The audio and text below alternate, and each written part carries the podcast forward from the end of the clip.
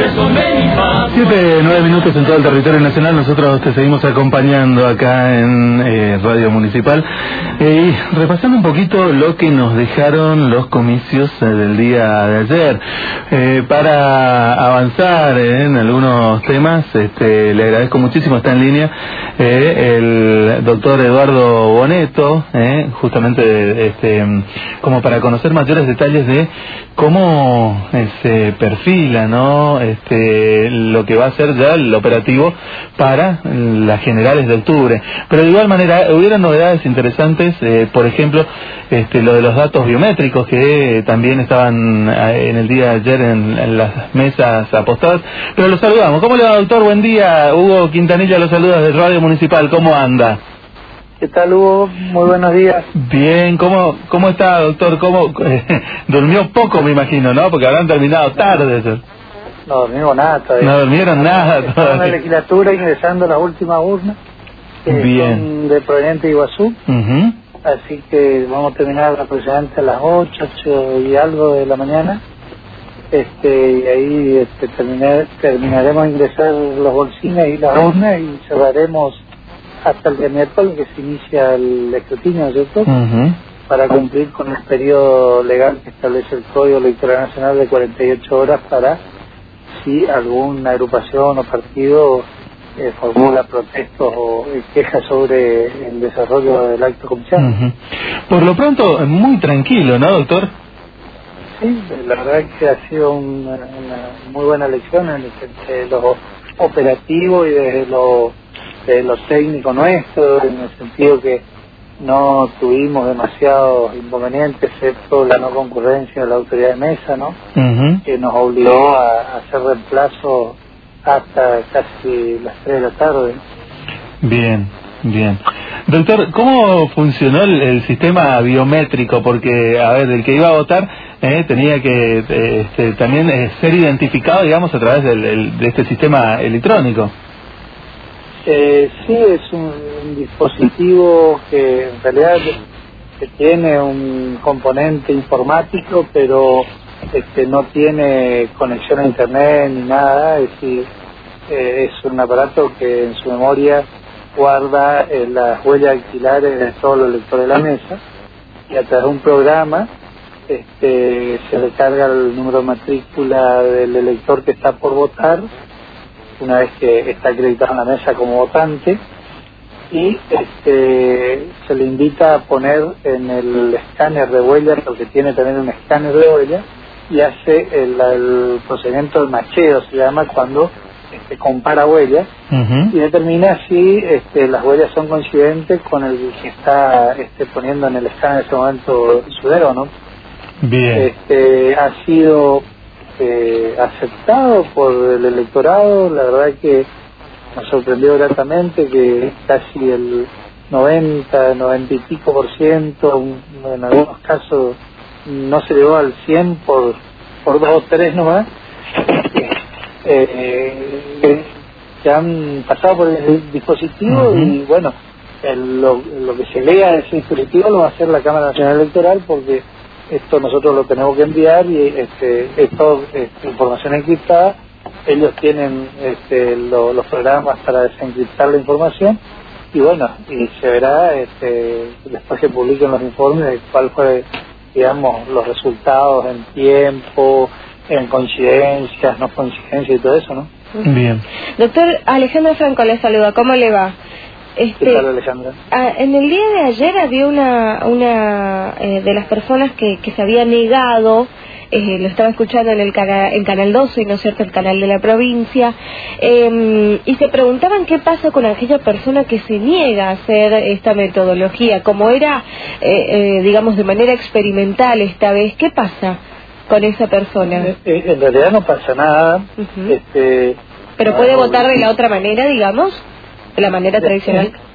En cualquier forma vota porque eh, este procedimiento era a los fines de este, un estudio para ver si se pueden mejorar este, sistemas de identificación de electores. No tiene nada que ver con el voto. Al no estar previsto en la legislación electoral, no era obligatorio. Eh, se le invitaba a la persona, si la persona no estaba de acuerdo o no quería hacerlo, no lo hacía. Es decir, Claro.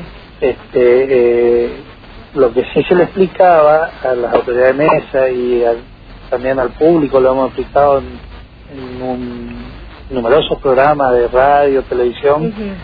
a que, que en los que hablamos o asistimos, los funcionarios este, del Poder Judicial, de que este, era una prueba Sí. su- que iba a ser sujeto a un estudio posterior y que en definitiva eh, lo que se pretende es mejorar los métodos de identificación para que nadie venga a aportar en lugar mío, ese- esa es la idea, ¿no?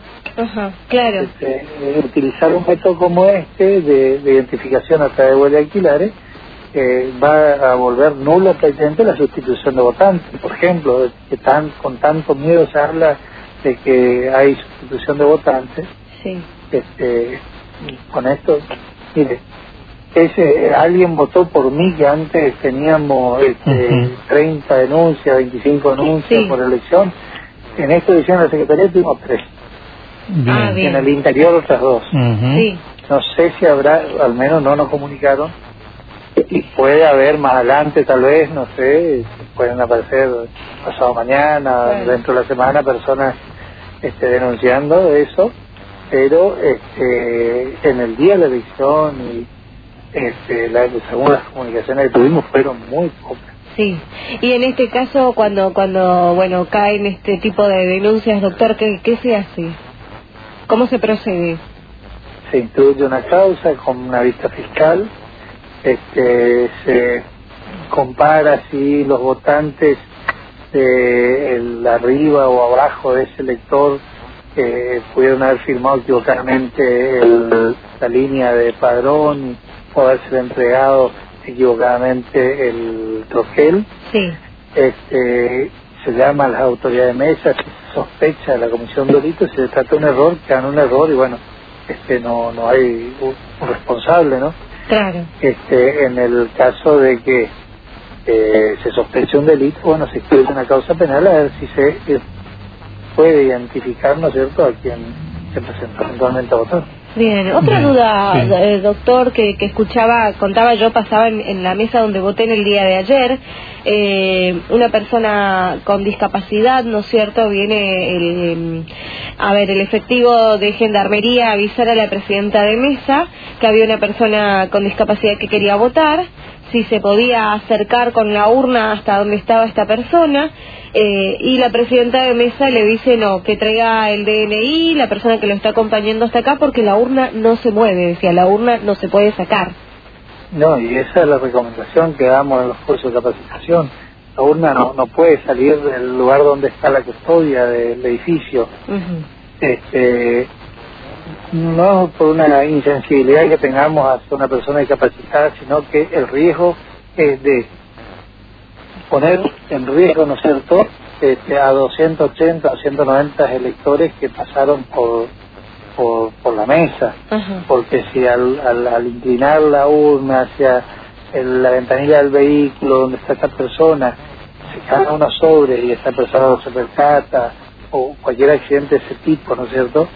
Sí. Después se contabilizan los sobres y resulta ser que hay cinco sobres menos y la mesa nula. Claro. Bien, bueno, esta era una duda que teníamos entre que si se podía o no. Exactamente. Eh, claro, Sí, solo hay- serían casos muy puntuales. Nosotros, este, la recomendación general que damos es que no. El presidente, si quiere tomar el riesgo, lo toma. Ah, bien. La recomendación genérica que se le da es que no, en realidad, ¿no? Ajá. Bien, Perfecto. bien. ¿eh? Bien. Porque no está previsto tampoco que así sea, ¿bien? Claro, claro, o sea, la persona se tendría que acercar a- hasta el colegio, hasta la mesa de alguna manera, acompañado. No, no, está dispuesto un cuarto este, para eh, de estos casos, Bien. que es el más cercano a la, a la puerta de acceso, Sí, para que voten personas con dificultades de traslación o motrices o visuales, porque tiene también el- lo que se llama el COA, cuarto oscuro accesible, para que personas con dificultades visuales al tacto puedan votar sin necesidad de ayuda, porque tienen eh, unos portaboletas con eh, sobre relieve que pueden det- este, detectar cuál es el número de lista y bueno, de ahí proveerse la boleta no que, que sea de su este, interés o de su satisfacción. Bien. Bien. Bueno, doctor, le agradecemos muchísimo por esta comunicación telefónica. No, no hay por qué. Que tenga un lindo día. Bueno, esperemos. ahí está, el doctor Eduardo, gracias, eh, hasta luego. El doctor Eduardo Boneto, entonces, este, de la Secretaría Electoral, digamos, del Juzgado Federal. Eh, contándonos un poquito esto de eh, lo que deja el voto, ¿no? Porque por ahí muchos este, se desentienden ya una vez que eh, a partir de que emitieron su voto ya no se sabe más, o sea, se espera el recuento, pero no, hay toda una logística también, recién están arribando algunos, algunas urnas del interior de la provincia de Misiones, lo van a continuar haciendo seguramente en la mañana o por lo menos la media mañana de hoy. Después aclarándonos y contándonos cómo funciona.